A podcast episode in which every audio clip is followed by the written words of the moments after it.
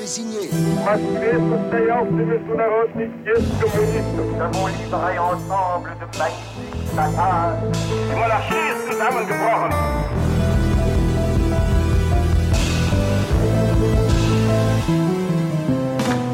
1918, un monde en révolution, une série de France Inter avec la mission du centenaire de la Première Guerre mondiale, Retro News, le site de presse de la BNF et le quotidien La Croix est raconté par l'historien Nicolas Offenstadt. 1918 voit la naissance d'un nouvel État en Europe, le royaume des Serbes, Croates et Slovènes. Celui qui prendra quelques années plus tard le nom de Yougoslavie. En 1914, les Slaves du Sud vivaient encore divisés, séparés entre plusieurs États. Longtemps, leur union est restée une idée. Elle n'est devenue possible qu'à la fin de la Grande Guerre, avec le démantèlement de l'Empire d'Autriche-Hongrie. Aujourd'hui, la Yougoslavie a disparu, mais 20 ans après le suicide de cette nation, vous verrez que la mémoire de 1918 est encore très présente chez ces peuples slaves des Balkans, ceux qui choisissaient de s'unir il y a tout juste un siècle. 1918, un monde en révolution.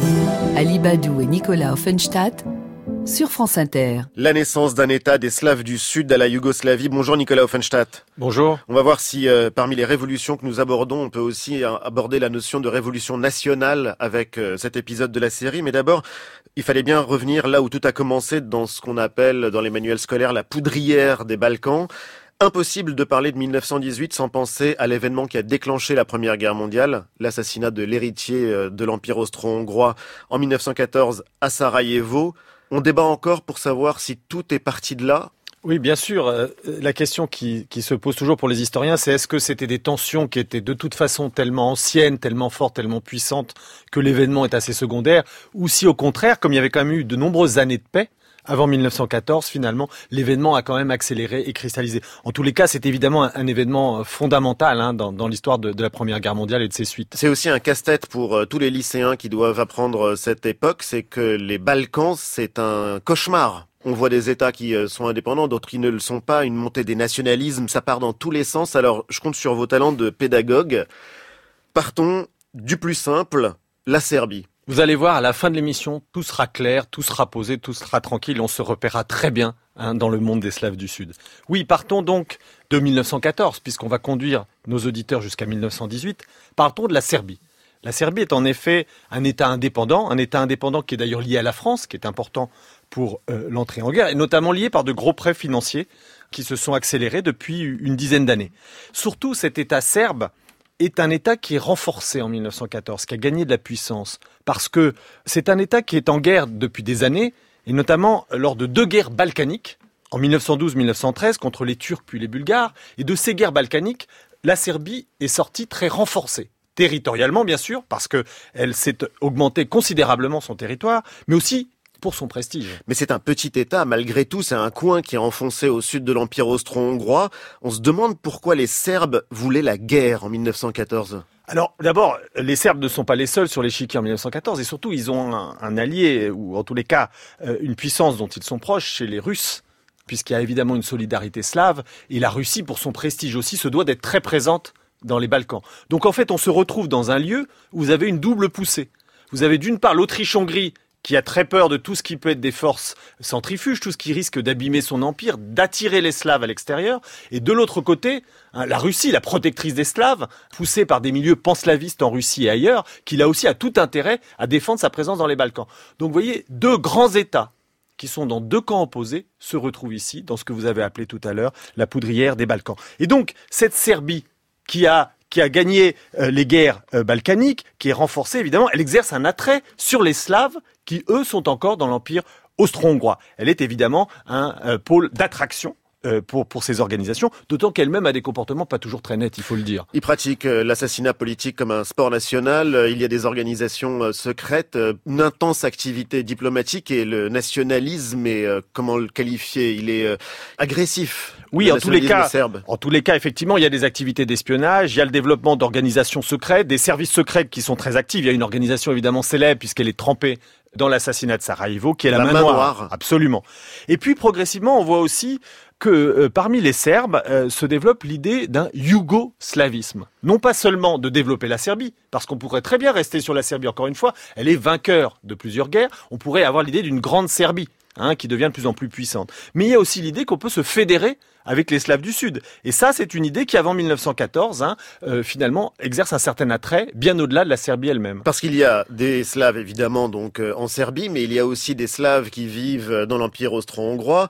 Ils sont euh, séparés et donc ils aimeraient éventuellement se réunir politiquement. Oui, alors là aussi, il faut détailler un peu les choses parce que les Slaves de l'Empire, ça veut dire beaucoup de choses. Ouais, alors si vous deviez décrire la carte des Slaves du sud de l'Europe pour que tout le monde comprenne. Alors, il y a des Serbes d'abord qui vivent dans l'Empire. Il y a la Bosnie qui a été annexée en 1908, notamment avec des populations euh, musulmanes, qui a un statut un peu particulier. Il y a la Slovénie. Alors la Slovénie, c'est un, groupe qui n'a jamais eu d'État propre, euh, mais qui a construit quand même un sentiment national, d'autant plus que les Slovènes euh, doivent se préserver de tous leurs voisins, et notamment en termes de langue, en termes de culture, hein, puisqu'ils sont face aux Allemands, ils sont face aux Italiens, ils sont face à la langue et à la culture serbo-croate, et donc ils revendiquent un droit à l'autonomie culturelle. Vous avez, sous la domination de la Hongrie, parce que les Slovènes sont sous domination autrichienne, il faut se rappeler quand on est une monarchie double, hein, où la tête de la monarchie c'est la Hongrie et l'Autriche, et les Croates, eux, catholiques, sont sous domination hongroise, et sans doute qu'ils aimeraient plus d'autonomie. Comme les Slovènes, et ça c'est intéressant, c'est que tous ces peuples, slaves du Sud, hein, croates, slovènes, etc., développent tout un ensemble de mouvements culturels, linguistiques. Ils essayent d'avoir une langue hein, qui est de plus en plus raffinée, une culture. On a le développement en Croatie de salles de lecture, d'un théâtre croate, avec tout aussi... Il y a un grand mouvement littéraire à la fin du 19e siècle qu'on appellera l'illyrisme, qui euh, décrit déjà un monde où les Slaves du Sud se réunissent Absolument, et qui va jouer un rôle dans ce développement d'une idée yougo-slave, donc de rassemblement des Slaves du Sud. Donc, vous voyez des étudiants qui commencent à rechercher des modèles politiques nouveaux, et notamment un personnage qui joue un rôle très important, euh, c'est le, tchèque Masaryk, hein, à la fois un républicain, un théoricien de l'idée nationale pour les Slaves, hein, qui lui va jouer un rôle dans la constitution de la Tchécoslovaquie, qui est dans l'Empire à cette époque-là, mais qui va impressionner un certain nombre d'étudiants. Donc vous voyez, il y a un mouvement très vif, hein, intellectuel, linguistique, culturel, politique, de ces Slaves qui s'interrogent sur leur destin. L'idée de se réunir, oui, ça n'est pas que dans les romans et les poèmes qu'ils écrivent à l'époque, c'est un projet politique et qui réveille le nationalisme. Alors pour le décrire assez rapidement, il y a deux grandes tendances dans le nationalisme slave à l'époque. En fait, et c'est assez intéressant, il n'y a pas un seul projet politique, il y a plusieurs possibilités. Parce que n'oublions pas cet empire dont on a parlé dans une autre émission, cet empire multiculturel austro-hongrois, bah, il a aussi des, forces d'attraction. Par exemple, la Bosnie s'est développée notamment économiquement lorsqu'elle a été annexée. Alors évidemment, il y a d'autres formes d'oppression coloniale qui lui ont été en quelque sorte imposées, mais malgré tout, euh, il y a aussi des avantages. Donc du coup, il y a en gros, il y a trois possibilités, si vous voulez. Soit on fait complètement sécession, hein, c'est-à-dire que la province finalement s'autonomie, devient quasiment indépendante. Hein, c'est une vision sécessionniste. Ça, c'est la, position la plus extrême. Vous avez une position un peu haute qui est de dire, ben, on se réunit avec la Serbie. Donc c'est une forme de sécession, mais pour s'agréger avec cet État indépendant qui est la Serbie. Et puis vous avez une autre possibilité, qui est une possibilité intermédiaire, intermédiaire plus mesurée. En même temps. Voilà, c'est de rester dans l'Empire austro-hongrois, mais d'y avoir un nouveau statut, un meilleur statut qui reconnaissent notamment votre autonomie culturelle. Et vous savez que euh, la Hongrie l'a obtenu en 1867. Donc pourquoi pas pour les Croates et les Slovènes avoir finalement un État de Slaves du Sud, hein, en quelque sorte une, une mini-Yougoslavie, mais à l'intérieur de l'Empire qui puisse réunir Serbes, Slovènes, Croates, Bosniaques, bref, hein, en quelque sorte une nouvelle puissance dans l'Empire, un nouvel État. Donc vous voyez, ce qui est intéressant dans cette vie politique des Slaves du Sud, c'est que non seulement il y a une richesse culturelle, un développement culturel, mais il y a aussi des tas de débats politiques. Hein. Quel est notre destin? Il y a donc euh, une effervescence, euh, des tensions nationales qui bouillonnent avant 19 Absolument, et qui sont renforcés aussi par les événements internationaux. Par exemple, lorsque l'Autriche-Hongrie annexe directement la Bosnie, évidemment, ça va tendre en partie les relations avec certains Slaves du Sud, ça va diffuser l'idée yougoslave. Et puis de son côté, Belgrade, donc la capitale de la Serbie, exerce aussi un, certain attrait, notamment en Bosnie. Et du coup, il y a un mouvement national pro-serbe qui s'agite et qui va dans ce, milieu dans lequel les assassins de François Ferdinand trouveront leur soutien. Donc on est quand même dans un monde, vous le voyez, qui politiquement hein, n'est pas seulement culturel et linguistique, mais aussi politiquement très tendu. Et tout va changer évidemment avec la guerre. 1918, un monde en révolution.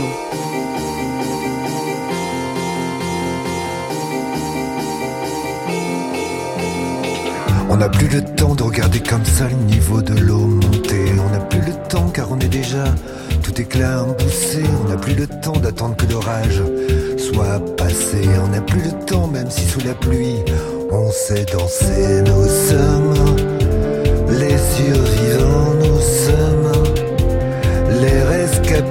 nous sommes de ceux qui ne sont pas passés de loin.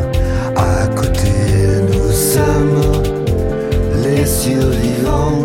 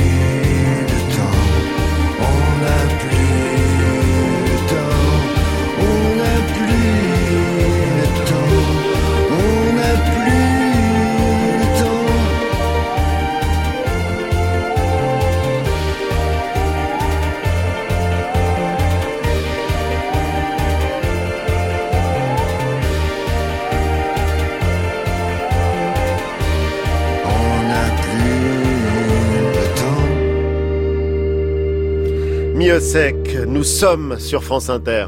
France Inter. Ali Badou et Nicolas Offenstadt. 1918. Un monde en révolution. Et donc le destin des Slaves du Sud va complètement changer avec la guerre, Nicolas? Absolument, il change complètement parce que la Serbie entre en guerre aux côtés des Alliés et donc du coup d'une certaine manière hein, les Slaves euh, se font la guerre les uns les autres puisque l'Autriche-Hongrie emmène avec elle tous ces Slaves évidemment hein, toutes ces populations slaves qui sont enrégimentées tout à fait naturellement hein, dans l'armée austro-hongroise. Dans la folie de cette époque, il y a donc des Slaves qui se battent contre des Slaves parce qu'ils sont dans des États différents, les uns en Serbie, les autres euh, en Autriche-Hongrie. Absolument. Et les Polonais combattent dans trois armées. Ils combattent dans l'armée russe, dans l'armée austro-hongroise, dans l'armée allemande. Vous avez des Slovènes, évidemment, qui sont volontaires dans l'armée italienne, dans l'armée serbe, et vous les avez dans l'armée austro-hongroise. Donc vous avez évidemment des gens de la même nationalité hein, qui s'affrontent hein, et qui se tirent dessus sur les champs de bataille. Et Absolument. alors même qu'il y a cette idée de se réunir dans un État au cœur des Balkans, un État autonome, euh, quelque chose qui ressemblera à la Yougoslavie. Absolument, justement, l'entrée en guerre hein, euh, va pousser la Serbie à défendre l'idée yougoslave, c'est-à-dire l'idée de rassembler autour d'elle les Slaves du Sud. Et d'ailleurs, on voit, il y a toute une propagande qui est organisée par la Serbie. Euh, il y a des études, des études géographiques, des études intellectuelles, historiques, pour montrer que ça se justifie. Vous savez, c'est une époque où, ça on le voit euh, partout en Europe en particulier, où les nationalités doivent justifier leur histoire. Donc on va chercher dans son passé, on va chercher dans le Moyen Âge, dans l'époque moderne, dans l'époque napoléonienne, ce qui justifie les revendications présentes. Et c'est ce que fait la Serbie hein, en racontant des histoires de euh, la Yougoslavie avant la Yougoslavie pour justifier sa politique. Et donc la, libération de ces peuples slaves du Sud de l'Empire austro-hongrois devient un but de guerre explicite de la Serbie. Et un but de guerre qui va avoir donc euh, des traductions extrêmement euh, concrètes, notamment par exemple euh, en 1917 quand on se retrouve à Corfou pour décider de la création d'un État commun entre les Serbes, les Croates et les Slovènes. Le 20 juillet 1917 donc à Corfou, on précise qu'une fois la guerre finie, bah, cet État pourra naître. Oui. Alors pourquoi Corfou pourront-on se demander? Parce qu'en réalité, très vite, la Serbie est occupée hein, militairement.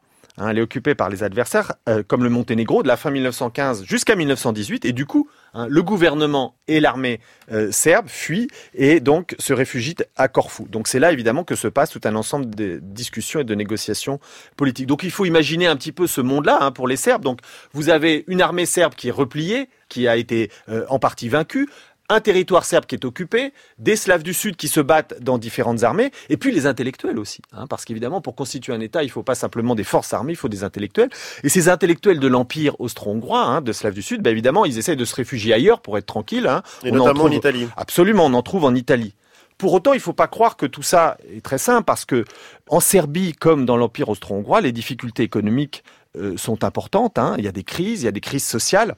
Et puis, vous le savez aussi, hein, puisqu'on en a parlé dans une émission précédente, la révolution russe exerce son aura partout dans le monde. Et elle l'exerce aussi, évidemment, sur les soldats slaves, sur les soldats austro-hongrois qui vont revenir dans l'Empire. Et donc non seulement il y a l'idée serbe, hein, il y a l'idée yougoslave, mais il y a aussi l'idée de changer de régime. Donc on veut à la fois une révolution nationale et une révolution qui apporte euh, la justice sociale. Oui, absolument. Et d'ailleurs ceux qui vont diffuser ces idées de, de révolutionnaires dans la campagne croate, par exemple, hein, ce sont notamment des prisonniers de guerre austro-hongrois, hein, donc croates, qui ont été rapatriés parce que on l'a vu aussi là aussi ensemble, hein, les bolcheviks vont progressivement cesser la guerre, ils vont renvoyer un certain nombre de prisonniers chez eux, et il y en a certains qui errent dans les campagnes, sont des déserteurs, ils vont dire il faut faire comme les paysans russes.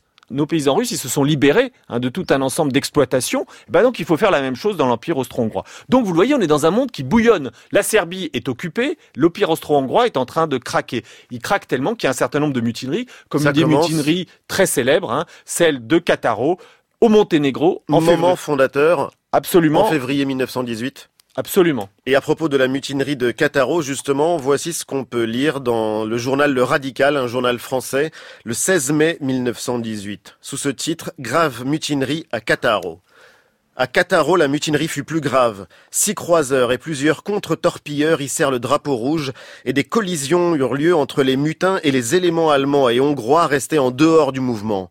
Il y eut plusieurs tués. Finalement, les mutins eurent le dessus. Ils s'emparèrent des officiers et de l'amiral qu'ils malmenèrent et enfermèrent à bord d'un navire mouillé dans la rade. Les mutins étaient devenus maîtres du port et publièrent des ordres signés du comité des équipages. Voilà donc euh, ce que raconte le journal Le Radical le 16 mai 1918. Pourquoi est-ce que c'est si important? D'abord, c'est un journal euh, dont Ouais. la publication est au mois de mai, alors qu'on parle d'un soulèvement qui a eu lieu en février. Et oui, et ce décalage de date est très intéressant et on le voit bien quand on regarde l'ensemble euh, de la réception française de cette mutinerie de Cataro. On peut le retrouver sur le site Retro News, il y a tous les ensembles d'articles. En fait, la mutinerie de Cataro n'est pas connue sur le moment. Il faut des mois pour qu'on puisse en rendre compte. Parce que c'était si grave cette mutinerie de février 1918, hein, que l'état-major austro-hongrois a réussi à empêcher toute nouvelle de circuler, à censurer tout ce qui pouvait la faire connaître. Et c'est pour ça que les Alliés, qui vous imaginez bien, sont à l'affût. Un quoi de mieux qu'une mutinerie dans l'armée adverse hein Quoi de plus favorable que de voir les soldats se rebeller? Donc évidemment, si on avait su en février 1918 cette mutinerie, hein, vous l'auriez eu dans la presse française et anglaise tout de suite. Il faut attendre des mois parce que les Autrichiens ont réussi, encore une fois, à ceinturer l'information. Alors peut-être qu'il faut la raconter pour comprendre un peu mieux pourquoi euh, cette mutinerie est si importante. Cette grande révolte des marins qui est un vrai symptôme de la crise que vit l'Empire austro-hongrois en 1918. Et c'est assez frappant d'ailleurs d'imaginer que la Hongrie, à l'époque, avait un accès à la mer et que la Hongrie de l'époque avait donc euh, une flotte et des marins. Oui, la Quand on flotte regarde la austro-hongroise carte de l'Europe aujourd'hui, ça paraît absurde. Oui, et la flotte austro-hongroise, évidemment, même si elle n'a pas été très active, a joué quand même un rôle hein, dans l'Adriatique, effectivement. Et donc, du coup, d'une certaine manière, cette mutinerie de, de Cataro, elle résume toutes les révolutions de Pourquoi l'année. Parce que c'est une révolution à la fois sociale, à la fois nationale, à la fois militaire. Alors revenons, si vous voulez, rapidement en février. Donc cette flotte austro-hongroise est donc dans un port et, et souvent, d'ailleurs, comme il n'y a pas beaucoup de combats maritimes, hein, les soldats s'ennuient un peu, on leur fait faire des exercices qu'ils aiment pas toujours. Cataro, c'est aujourd'hui euh, sur la côte du Monténégro, Absolument, hein, Kotor, la bouche de donc Kotor. sur l'Adriatique. Absolument. Et donc, du coup, euh, les conditions de vie se détériorent, comme elles se détériorent partout en Europe, mais particulièrement dans les empires centraux. Mauvais approvisionnement, uniformes de plus en plus usés et inutilisables, des rations qui sont toujours meilleures pour les officiers. Et donc, il y a cette Des opposition conditions de vie épouvantables pour les marins. très difficile et qui, ça ressemble un peu à ce qu'on connaît aussi dans la marine allemande, c'est que c'est des corps qui sont extraordinairement hiérarchisés, donc les officiers sont très durs avec leurs hommes et en plus ils abusent de leur pouvoir. Et ils en abusent notamment en termes euh, d'approvisionnement. Et puis vous, vous savez aussi, c'est euh, la révolution russe hein, a éclaté, évidemment, depuis un an. Il y a des grèves, bref, hein, il y a une influence hein, de tous ces mouvements sociaux. Donc la question sociale et la question nationale s'entremêlent avec la question militaire. Et le 1er février, sur le bateau Saint-Georges, un équipage prend le contrôle du bateau. Ça, c'est quand même très important. Hein. Là, vraiment, il se passe quelque chose. C'est vraiment une vraie révolution. Et plus encore... On hisse le drapeau rouge sur le bateau, ce qui est aussi symboliquement extrêmement fort. Oui, et donc là, on voit qu'on est dans un monde qui est en révolution. C'est vraiment le titre de notre émission. Hein. Les marins n'obéissent plus. Les, marins parlent de la révolution russe. Les marins utilisent les symboles révolutionnaires. Et d'ailleurs, il y a un marin croate, parce que c'est important, qui s'écrit face à l'amiral, nous sommes égaux, nous sommes des citoyens. Donc, vous voyez, il y a aussi une prise en main de son destin politique qui est de plus en plus important. Et quand on lit les textes des marins, on se rend compte qu'ils sont en train de, voir qu'il y a un monde qui bouge. Ils se réunissent en comité Absolument, c'est le monde qui est stimulé par les déclarations pour la paix, pour le droit des peuples euh, du président américain Wilson, qui est stimulé par la révolution russe. Et donc ce comité des marins émet des demandes, la paix sans annexion selon le modèle russe, le droit à l'autodétermination des peuples.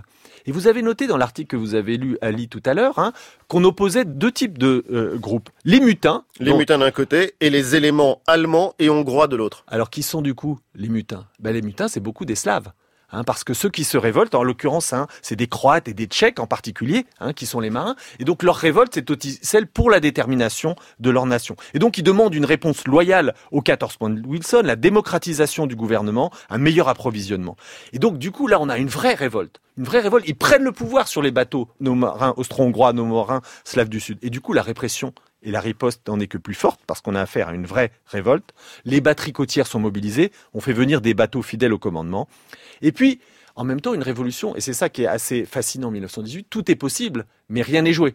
Oui, et là c'est juste une révolte qui naît donc euh, dans le port de Cataro. Oui, on voit ces marins, on se dit finalement tout est possible. Hein. Ils veulent l'autodétermination, ils veulent de meilleures conditions, donc révolution sociale, révolution économique, révolution nationale, et puis finalement la répression, la répression. qui l'emporte. Un certain nombre de rebelles arrivent à fuir, d'ailleurs ils fuient en avion en Italie, et 40 marins vont passer en courte martiale, 4 seront exécutés, dont notamment 3 croates. Et c'est pas un hasard, parce que là aussi, l'Empire se divise et la répression est souvent plus forte sur les minorités et sur les minorités agissantes politiquement, en particulier les Croates. Du coup, hein, vous le voyez, euh, cette euh, mutinerie, en quelque sorte, elle nous raconte la décomposition progressive de l'Empire austro-hongrois. Et ça ne s'arrête évidemment pas là. Il y a donc la répression euh, de cette révolte, mais il y a d'autres mouvements, d'autres mouvements qui se multiplient pendant toute l'année 1918. Oui, absolument. D'autres marins croates vont se révolter, des, troupes à Fiume. Les non-allemands, en fait, les minorités, ne veulent plus se battre, de moins en moins se battre euh, pour l'Empire. Hein. Donc on voit des refus d'obéissance, on voit aussi à l'arrière des civils qui refusent aussi un certain nombre euh, de ce qui leur est demandé, une révolte contre la monarchie austro-hongroise, contre ses impôts, contre sa conscription, contre ses réquisitions. Et mais là, on est loin de la naissance d'un État. On est encore au balbutiement. C'est un rêve, un espoir, mais il n'est pas encore constitué. Et non, parce qu'il y en a qui travaillent à l'arrière. Il n'y a pas que le front. Hein. Il y a tous les intellectuels, croates, slovènes, serbes, qui travaillent et qui fondent en 1915 un comité yougoslave pour l'union des Serbes, des Slovènes et des Croates, et qui est évidemment soutenu par le gouvernement de Belgrade. Et alors, ce qui est très intéressant, c'est que tout ça se fait avec toute une propagande, parce que euh, des Slaves du Sud, il y en a partout dans le monde. Donc, il faut essayer de les convaincre, il faut rassembler de l'argent, il faut rassembler des soutiens, jusqu'aux États-Unis, hein, où il y a pas mal d'émigration, évidemment, terre d'émigration. Et, donc, du coup, il faut rallier les sociétés d'émigrés américains au projet euh, euh, yougoslave. Mais là encore, il y a pas mal de débats. Qu'est-ce qu'on va faire de cet État? Comment est-ce qu'on va se rassembler entre Serbes et Slaves du Sud? Et donc, il y a tout un ensemble de discussions qui sont motivées par un ennemi aussi en arrière-plan, qui a des visées euh, sur ces régions-là, c'est l'Italie. Parce qu'on est dans une région du monde où les intérêts sont très imbriqués. L'Italie, qui elle aussi est du côté des vainqueurs de la Première Guerre mondiale, a des revendications. Elle souhaite euh, conquérir de nouveaux territoires, récupérer d'anciens. Oui, absolument. Et donc, euh, les Slaves du Sud voient très bien que euh, leurs intérêts doivent avancer parce que sinon l'Italie, qui en 1915 a, obtenu la garantie d'avoir un certain nombre euh, de territoires austro-hongrois, risque d'être très présente. Et donc, comme vous l'évoquiez tout à l'heure, à Corfou en 1917 en juillet, donc un, accord, un accord fondamental, oui, entre les Slaves du Sud et le royaume de Serbie, l'union autour de la dynastie serbe régnante dans un État constitutionnel, démocratique et parlementaire une liberté de religion et une complète égalité, l'adoption des deux alphabets, parce qu'il faut tenir compte à la fois des Serbes, des Croates, etc., du cyrillique et du latin, et puis on doit aussi intégrer le Monténégro. Cependant, c'est très bien cet accord de Corfou, hein, ça nous dit qu'on va vers la Yougoslavie. Mais quelle Yougoslavie?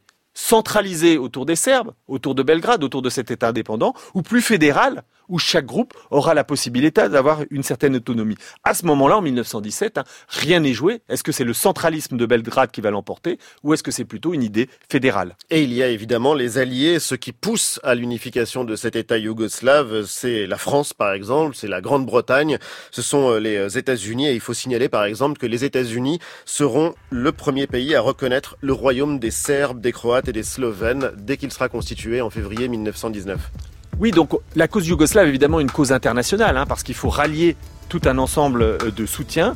Et parfois, on a des soutiens inattendus, comme cette femme hein, issue d'un milieu anglo-irlandais, Flora Sandos. Un destin extraordinaire, une femme d'exception. Son portrait juste après ça.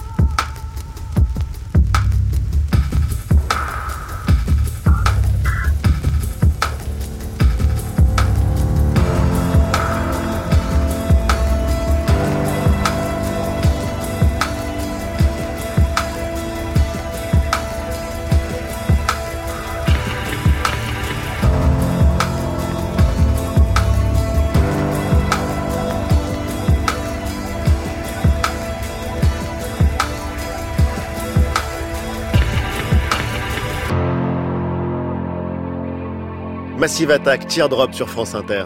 1918, un monde en révolution sur France Inter. Et donc Nicolas, on va faire maintenant le portrait d'une femme absolument extraordinaire. On dit d'elle qu'elle est la seule femme à s'être officiellement battue sur le front pendant la Première Guerre mondiale. C'est Flora Sandes.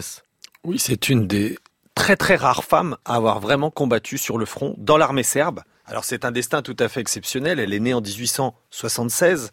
Elle est très jeune déjà euh, marquée par le goût de l'aventure, de la masculinité. On la retrouve qui voyage au Caire, aux États-Unis. Elle apprend à conduire, ce qui n'est exceptionnel à l'époque. Euh, ce qui n'était évidemment pas si fréquent. Elle s'inscrit à un club de tir, ce qui n'était pas non plus pour les femmes l'activité la plus ordinaire. Et donc, elle a aussi euh, une formation d'infirmière. Et quand la guerre débute, elle est envoyée en soutien à la Serbie. Il faut expliquer d'abord que c'est la fille d'un révérend anglo-irlandais et qu'a priori elle n'a absolument rien à voir avec la Serbie. Oui, absolument, si ce n'est que c'est évidemment la même alliance et donc, du coup, elle s'y engage avec toujours son goût de l'aventure. Cette Serbie, on l'a vu, elle est très vite envahie, donc il faut savoir que faire. Est-ce qu'on fuit ou est-ce qu'on reste? Alors, au lieu de euh, se retirer vers l'Albanie avec son hôpital, elle préfère s'engager dans l'armée. Donc elle quitte son poste d'infirmière. Absolument. Et pour le coup, elle prend les armes. Elle prend les armes et donc elle va combattre euh, dans l'armée serbe. Et non seulement elle va combattre, mais elle va aussi promouvoir la cause serbe, puisqu'on vient de l'expliquer. Hein, on est dans un moment où il y a un bouillonnement intellectuel pour faire euh, développer l'idée yougoslave. Les armées à l'époque n'étaient pas mixtes, Nicolas. Absolument. Une des seules, justement, où les femmes peuvent être dans un corps combattant, c'est l'armée serbe. D'où le fait évidemment qu'elle se soit engagée là. Alors on a quelques femmes, il faut le dire, qui ont combattu dans d'autres armées, mais elles s'étaient déguisées en hommes. Non. Et oui. Pour pouvoir aller au front. Absolument. Hein, on a quelques exemples de femmes qui ont combattu. D'ailleurs, il y a un très beau film qui a été fait sur ce thème hein, de la femme qui se déguise en homme pour aller au front. C'est le film de Cherche Boson, La France, hein, qui raconte l'histoire d'une femme qui se déguise pour retrouver son homme au front avec Sylvie Testu. Donc c'est quand même un thème hein, qui a évidemment marqué les imaginaires. Et donc Flora Sandes, elle est engagée, les armes à la main, sur le front en Serbie, et donc elle promeut également la cause serbe, le nationalisme serbe, dans un livre. Oui, elle raconte son autobiographie, c'est pour ça qu'on sait pas mal de choses sur elle, et elle raconte notamment comment elle est blessée. Il y a ce moment où elle dit « tout devint noir, mais je ne fus pas inconscient elle parle des soldats qui sont à côté d'elle. L'un avait le visage déchiré, du nez au menton, l'autre un bras cassé, mais personne n'avait été projeté comme moi. Donc c'est dire la violence aussi euh, de ce qu'elle subit. Elle va même être Elle monte en grade. Elle monte en grade, elle devient capitaine, elle est décorée et elle garde aussi un contact avec le corps médical. Et on imagine bien hein, qu'une Britannique hein, dans l'armée serbe, ça sert aussi de contact et elle joue aussi un rôle euh, diplomatique. Elle est progressivement démobilisée en 1922. Elle va, ça vous étonnera pas tant que ça, épouser un officier russe et se rendre dans la future euh, Yougoslavie. Ce qui est intéressant, c'est qu'elle raconte aussi elle a refait une autobiographie, elle en a fait une deuxième, donc on a un certain nombre de textes d'elle. Elle raconte combien c'était difficile de redevenir une femme ordinaire. Vous imaginez Après avoir combattu, passer de soldats à femme ordinaire. Ah ben c'est pas facile. Hein. Et donc, euh, on voit ce moment aussi où la guerre, finalement, c'est un moment de bouleversement. Hein. On a des, histoires assez exceptionnelles. Hein. Vous savez, il y a une, histoire aussi qui est célèbre en France, qui a donné lieu à des films, bandes dessinées, etc. C'est l'histoire, le contraire en quelque sorte. Un soldat déserteur français qui s'est travesti en femme pour échapper aux autorités militaires et qui restait femme et qui même a bien aimé sa nouvelle identité féminine qu'il a gardée pendant assez longtemps. Donc vous voyez, la guerre c'est aussi un temps de bouleversement des identités de genre, comme on dit aujourd'hui, hein, où il y a tout un ensemble de possibles qui s'ouvrent, comme pour euh, Flora Sanders. Et des rôles donc qui étaient inimaginables auparavant, qui deviennent possibles pour les femmes. Absolument. Et d'ailleurs, les femmes jouent aussi un rôle beaucoup plus important à l'arrière. Hein. Évidemment, le front c'est exceptionnel. Hein. Ce cas de Flora Sanders c'est tout à fait exceptionnel. Mais il y a beaucoup de femmes qui vont occuper la place des hommes parce qu'ils sont pas là les hommes. Donc il faut bien les Alors ça peut être par d'autres hommes, mais ça peut être aussi par des femmes à la ferme. On sait bien les conductrices de tramway hein, qu'on a représentées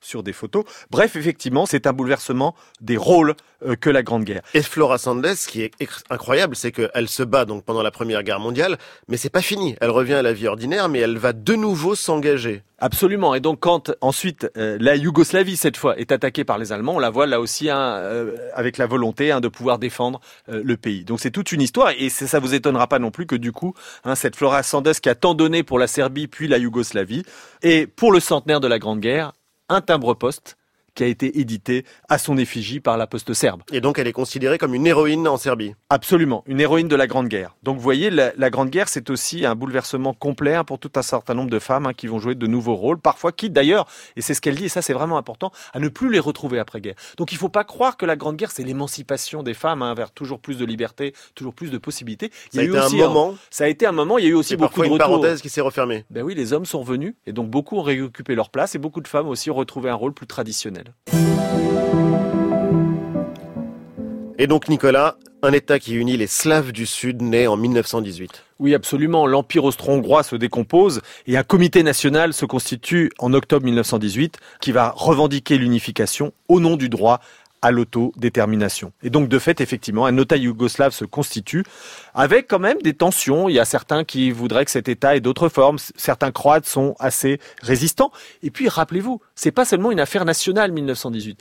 1918, hein, c'est une révolution dans le monde entier, une révolution sociale, une révolution socialiste sous différentes formes. Et donc, on retrouve aussi Hein, dans les régions occupées par les Slaves du Sud, un mouvement socialiste, des endroits d'ailleurs, hein, où il y a véritablement hein, des formes de conseils socialistes qui se constituent, un pouvoir là aussi un révolutionnaire. Oui, mais c'est un royaume qui voit le jour. C'est le royaume des Serbes, des Croates et des Slovènes. Oui, mais c'est le fruit d'un processus, et d'un processus qui est relativement long et qui est lié à la fois à des questions internes et des questions internes, puisqu'on a toujours la menace italienne, puisque les Italiens à la fin de la guerre sont bien décidés à occuper ce qu'on leur a promis en 1915 pour qu'ils entrent en guerre, et donc ils commencent à envoyer des troupes pour euh, occuper les, les, territoires qu'ils ont l'intention euh, de récupérer. Donc à peine créé, cet État des Slaves du Sud est directement menacé par l'Italie. Absolument, parce que d'ailleurs les Italiens envoient même des hommes de main, ils envoient même des, espions pour soutenir les Slovènes et les Croates qui seraient hostiles à l'avancée vers la Yougoslavie.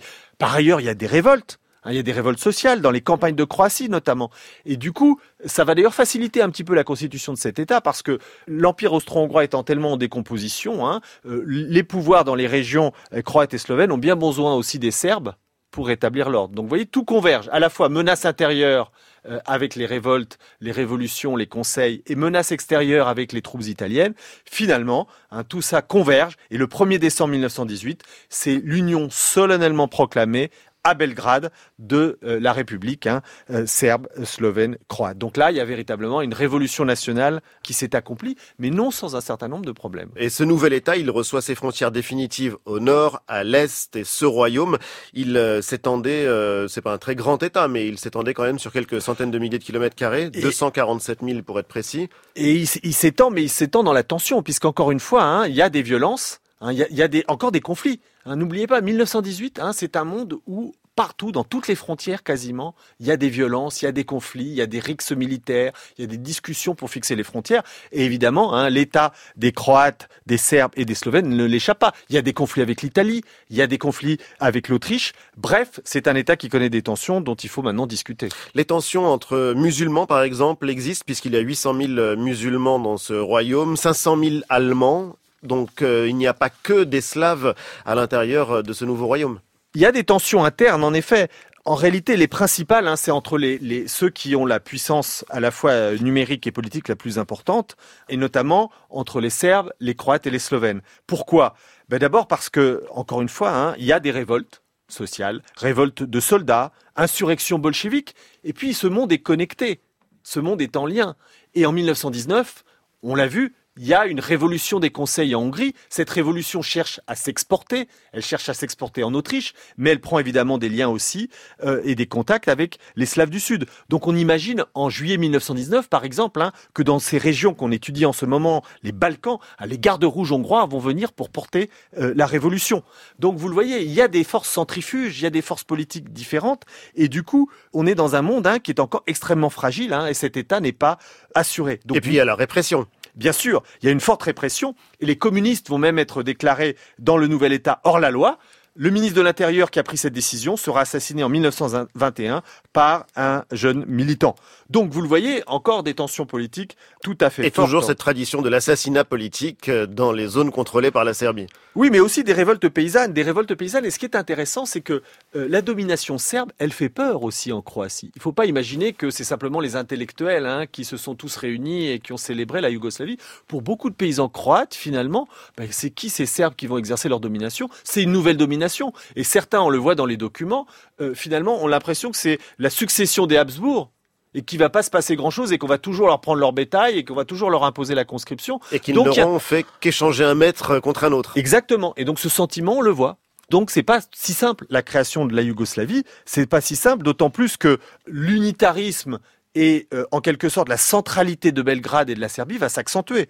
Et en 1929, le roi Alexandre va décider de renforcer la nation yougoslave autour d'une monarchie indivise avec cette idée qui finalement donnait raison à ceux qui avaient un peu peur hein, du pouvoir serbe, cette idée d'un yougoslavisme intégral, hein, centralisé euh, sur la Serbie, plus unitaire, plus unique. D'ailleurs, le royaume va prendre le nom de Yougoslavie en 1929.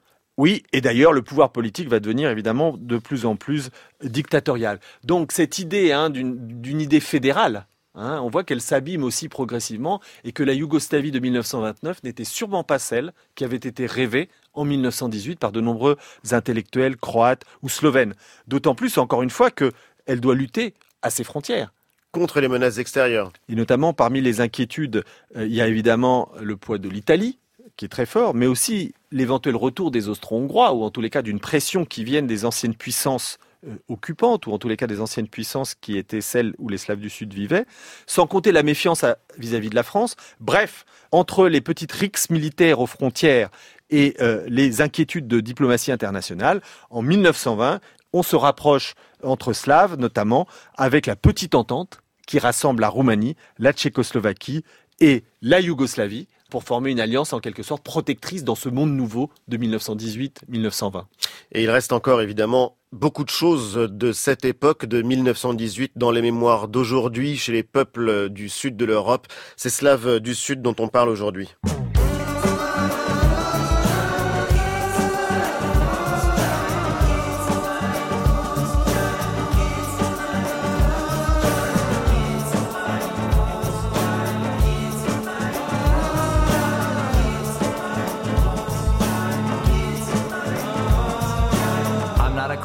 Guy, but I got some incredibly edible eyes. Big and bad enough to end a little life like yours. So go finish up your chores. Go finish up your chores.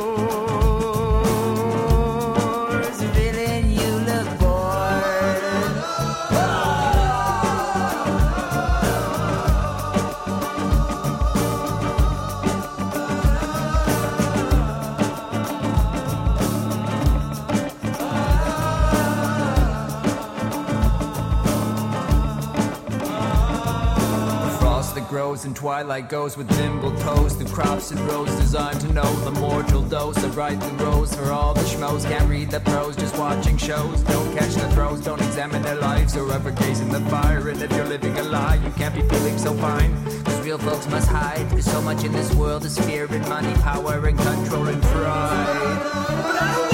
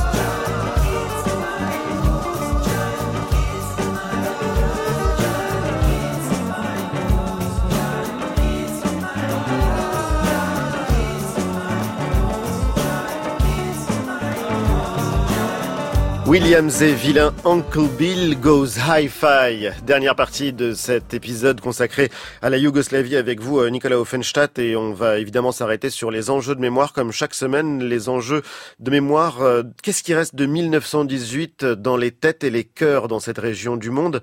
C'est une mémoire qui est compliquée, clivée. Oui, elle est clivée en fait euh, dès la fin de la guerre puisque la Yougoslavie est constituée de peuples qui se sont affrontés sur le champ de bataille. Donc il y a à la fois la mémoire des vaincus et des vainqueurs, et c'est très compliqué parce que comment célébrer une mémoire qui est à la fois la victoire hein, de la Serbie et la défaite de l'Autriche-Hongrie, armée encore une fois dans laquelle se sont battues l'essentiel des populations qui composent hein, la Croatie, la Bosnie, la Slovénie, etc., intégrées à la nouvelle Yougoslavie. Ça veut dire qu'ils devraient à la fois célébrer la victoire et la défaite. Ben oui, ben oui. En effet, parce que si on prend l'exemple des Slovènes, les Slovènes étaient des sujets austro-hongrois, de bons sujets austro-hongrois. Ils ont combattu dans l'armée austro-hongroise. Alors, immense majorité. Ils étaient environ 160 000.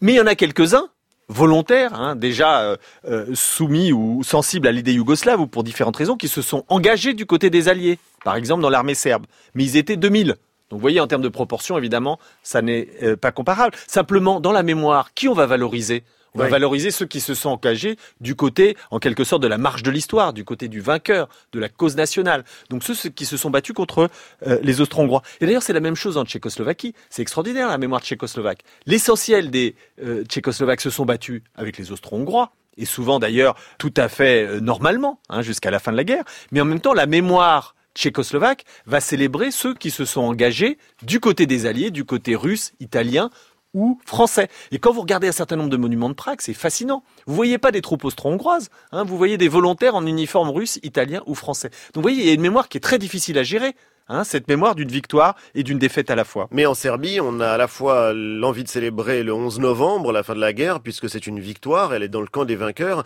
et la création de l'État yougoslave. Oui, absolument. Il y a peut-être un petit caillou dans cette histoire malgré tout, hein, même si la Serbie, du côté du camp des vainqueurs, c'est la mémoire de l'assassinat de euh, Sarajevo le 28 juin euh, 1914, puisque c'est au nom d'un nationalisme en quelque sorte euh, panserbe, d'un nationalisme yougoslave, entre autres, que cet assassinat si grave euh, dans ses conséquences a été commis. Donc on le voit, hein, il y a aussi euh, des mémoires qui sont compliquées. Par exemple, un certain nombre de nationalistes yougoslaves euh, dans l'entre-deux-guerres vont célébrer la mémoire de Principe.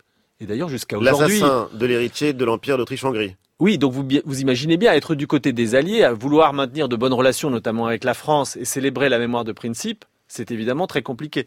Et ce qui est intéressant, c'est que cette mémoire de Principe, elle est très disputée jusqu'à aujourd'hui, et encore euh, de manière très contemporaine, hein, euh, le nationalisme euh, serbe exalte cette figure. Il y a encore des statuts de Principe qui ont été inaugurés en 2014. Vous imaginez bien, dans les régions serbes de Bosnie, par exemple. Donc c'est une figure hein, compliquée, mais qui, du, point de vue du nationalisme serbe, reste euh, mise en avant. Et il y a aussi ceux qui pointent du doigt la responsabilité directe du gouvernement serbe dans le déclenchement de la Première Guerre mondiale, que l'héritier de l'Empire austro-hongrois aurait été euh, victime d'un véritable complot organisé par euh, les Serbes. C'est euh, ce qu'on trouve par exemple dans un livre qui est devenu un best-seller d'un historien australien, Christopher Clark, euh, livre qui s'appelle Les somnambules et qui pointe du doigt la responsabilité directe de la Serbie dans le déclenchement de la Première Guerre mondiale.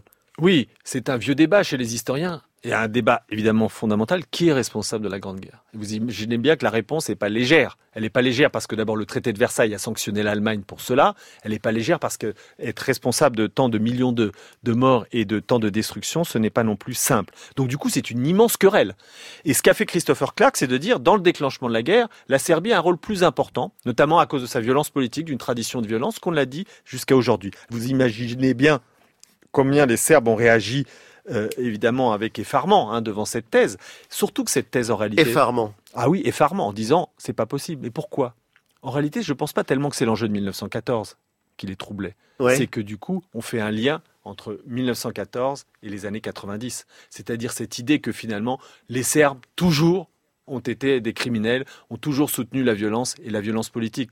Et d'une certaine manière, ce qui est fait euh, lorsque sort le livre de Christopher Clark en 2013 et dans les débats qui ont suivi, c'est le lien de Sarajevo à Sarajevo. Et donc le lien entre l'assassinat de l'archiduc héritier de l'Empire austro-hongrois et le moment où va Et le éclater la guerre et, Et où le- la Serbie euh, va faire éclater la Yougoslavie. Absolument. Et donc, du coup, en quelque sorte, ce serait le ferme- une forme de violence essentielle, intrinsèque, hein, d'un nationalisme toujours expansionniste et extrêmement euh, mortifère, un des Serbes. Et donc, un certain nombre de débats, et on a senti les tensions hein, en 2013-2014, à l'approche du centenaire et pendant le centenaire, hein, où les Serbes sont restés très en retrait, parce qu'ils avaient peur qu'on confonde en permanence hein, les Serbes de 1914, et notamment ceux qui étaient proches des assassins, et les Serbes des années 90 avec ceux euh, d'aujourd'hui. Donc en fait, c'est une mémoire à trois bandes, la mémoire serbe de ces enjeux-là. Mais ils seront là le 11 1904. novembre prochain? Ils seront là parce qu'ils sont invités. Ils ont participé à un certain nombre évidemment euh, d'événements, mais c'est pas sans difficulté. D'ailleurs, il y a eu encore un épisode euh, aux Nations Unies en 2013 hein, où les Bosniaques ont, protesté contre euh, une musique serbe traditionnelle en disant qu'elle rappelait non pas la guerre de 14, mais les années 90. Donc ce mélange entre les temps, il est permanent. Donc là, il y a un vrai enjeu dans la mémoire serbe qui est toujours ce feuilletage des temporalités. Cette mémoire de l'engagement militaire aux côtés euh, des Alliés est évidemment euh, valorisée. C'est aussi la mémoire euh, de la Yougoslavie. On est à peu près 20 ans après l'explosion de ce qu'on a appelé le suicide d'une nation. 20 ans après, donc, ces mémoires de 1918 continuent d'être à vif. Oui, elles continuent d'être à vif. Alors évidemment, il y, a, plusieurs regards qui peuvent être portés selon les nationalités issues de l'éclatement de l'ex-Yougoslavie. Alors d'abord, du point de vue serbe, il y a une mémoire d'ailleurs qui date euh, des années 20, hein, qui n'a cessé, c'est la fierté d'avoir été du côté des vainqueurs, la fierté d'avoir été du côté de la France. Donc il y a une tradition hein, dans la mémoire militaire serbe, dans la mémoire nationale serbe, de mettre en avant hein, cette victoire. Euh, donc du coup, on peut dire que d'une certaine manière, la mémoire de la Grande Guerre euh, du point de vue serbe, c'est la mémoire de la victoire, c'est la mémoire d'avoir été dans le camp du bien, en quelque sorte, hein, contre les empires, contre les empires oppresseurs, et de s'être émancipé. Donc ça, c'est évidemment un élément très important. Deuxième type euh, d'élément, c'est évidemment la naissance de la Yougoslavie, mais une mémoire ambiguë, une mémoire très compliquée selon le point de vue où on se place. Alors cette mémoire, qu'est-ce qu'elle a comme caractéristique? D'abord, il y a une mémoire nostalgique. Hein, et ça, on la retrouve dans un certain nombre de nationalités. On la retrouve par exemple en Bosnie, qui est évidemment une des composantes euh, particulièrement multiculturelles de, l'ex-ensemble yougoslave. La nostalgie de quoi? D'une forme d'utopie qui était incarnée par euh, l'idée yougoslave? Oui, d'une forme d'unité. Hein, d'une forme d'unité avant les massacres qui sont, sont produits dans les années 1990. Hein. Et donc, c'est une nostalgie qui d'ailleurs peut mélanger plusieurs éléments, qui peut mélanger la nostalgie euh, de régimes plus sociaux, les régimes communistes dans leur dimension protectrice, comme l'était euh, la Yougoslavie, avec un certain nombre de choses qui étaient prises en charge par l'État. Donc cette première nostalgie, on pourrait dire, c'est une nostalgie sociale de la Yougoslavie titiste. Oui, celle de Tito. Hein, la, Yougoslavie communiste, avec tout un ensemble évidemment euh, d'éléments. Et c'est cette nostalgie, on peut dire, elle est partagée aujourd'hui par tout un ensemble de populations en Europe de l'Est, hein, qui se rappellent dans le communisme non pas uniquement l'aspect oppresseur, non pas uniquement l'aspect policier, non pas uniquement euh, l'aspect en quelque sorte d'absence de démocratie, mais aussi la sécurité sociale, le lien social, plus de solidarité.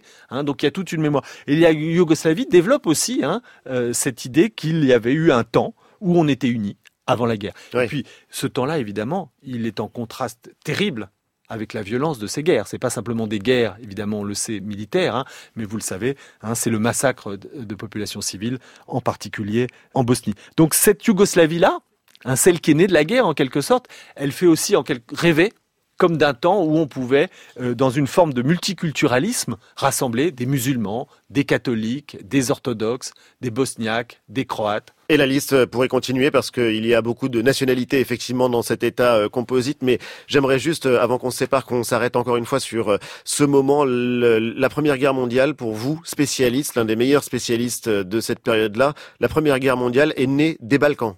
Oui, bien sûr. Hein, oui, bien un sûr. endroit, absolument. Hein, la Première Guerre mondiale est née des Balkans. Alors quand on dit née, ça veut dire qu'évidemment euh, tout. Il y a l'événement déclencheur, bon. Oui, mais là où c'est quand même un, lieu euh, fondamental, c'est que si vous voulez, c'est que le nœud euh, de la violence est née de l'opposition entre l'Empire russe et l'Empire austro-hongrois. Et donc c'est bien dans les Balkans que ces deux empires se sont retrouvés.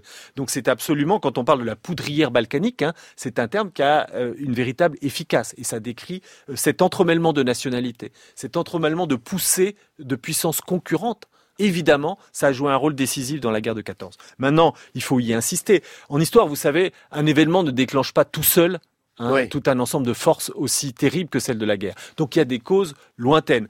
Pour finir d'un mot, pour comprendre la guerre de 14 et son déclenchement, il faut bien sûr regarder euh, ces affaires balkaniques de très près, mais il faut se mettre dans trois temps. Il y a le temps long, celui de l'affrontement des grandes puissances, des impérialismes. Il y a le temps moyen, celui de toutes ces crises dont on a déjà parlé ensemble, comme les guerres balkaniques, comme les crises marocaines, en gros des années 1905 à 1914. on est toujours à deux doigts de basculer dans le conflit et d'un conflit qui va se répandre au monde, mais bon, on s'arrête toujours au bord du précipice. Absolument. Et puis à un moment, à force d'avoir accumulé les tensions, c'est le temps très court, hein, c'est Sarajevo, et là effectivement, des Balkans, tout part.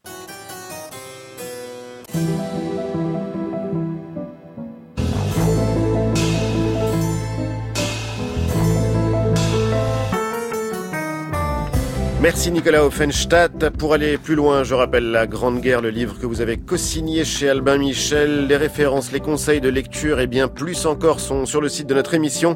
Merci à toute l'équipe. Jimmy Bourquin, réalisation Anne-Cécile Perrin, technique Maxime Ingrand, Thierry Dupin pour la programmation musicale. Tous les épisodes de la série sont disponibles en podcast. Et quant à moi, je vous dis à dimanche prochain autour de l'Italie. L'Italie de 1918. Bonne fin de week-end.